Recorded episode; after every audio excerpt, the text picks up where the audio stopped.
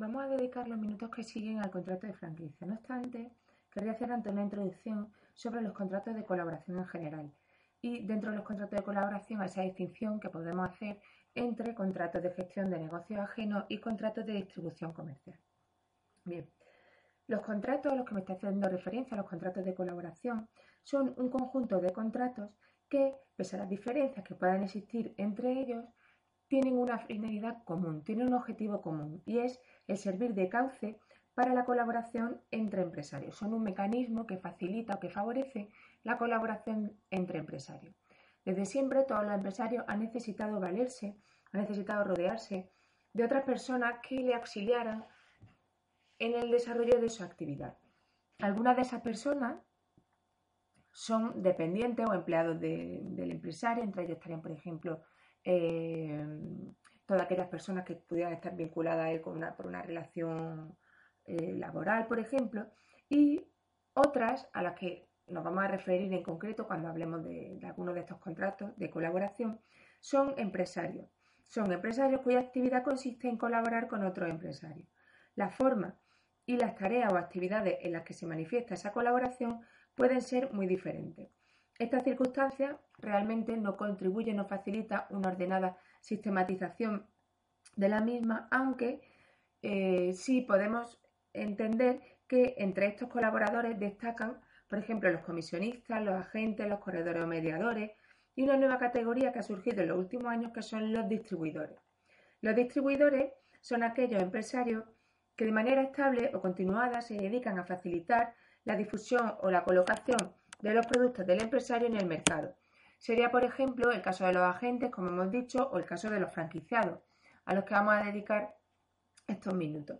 Eh, podemos decir por ello que dentro de los contratos de colaboración podríamos englobar o podríamos diferenciar dos clases, los contratos de, de gestión de negocios ajenos, como serían, por ejemplo, la mediación o la comisión, y los contratos de distribución comercial, por ejemplo, la agencia, por ejemplo, la franquicia, la distribución autorizada, la distribución exclusiva,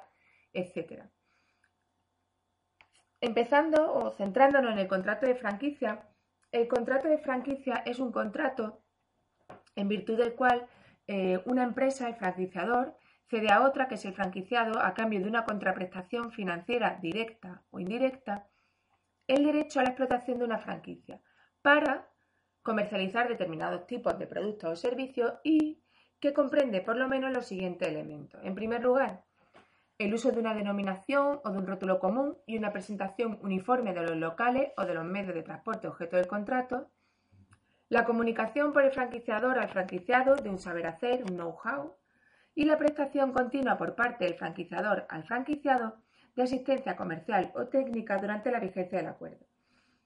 En este sentido, se pronuncia el artículo 2 del Real Decreto 201-2010 de 26 de febrero, por el que se regula el ejercicio de actividad comercial en régimen de franquicia y la comunicación de datos al registro de franquiciadores.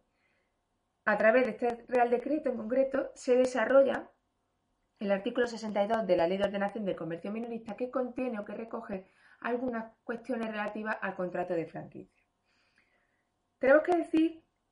que estamos ante un contrato relativamente complejo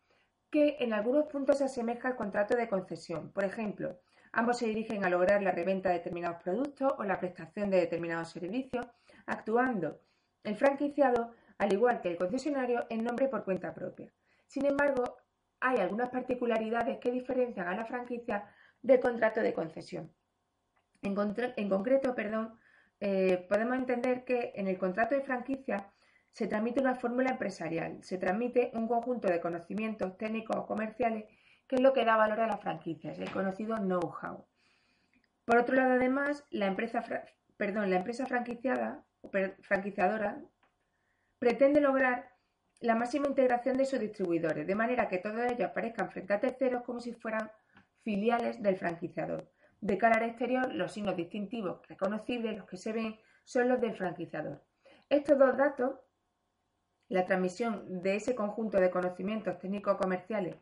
y el derecho de uso de esos signos distintivos del franquiciador son datos que caracterizan a la franquicia y que la diferencian, como decimos, del contrato de concesión. El contrato de franquicia, como estábamos comentando anteriormente, está regulado a través del artículo 62 de la Ley de Ordenación del Comercio Minorista, desarrollado por, el Real Decreto 201-2010 de 26 de febrero, por el que se regula el ejercicio de la actividad comercial en régimen de franquicia y la comunicación de datos al registro de franquiciadores.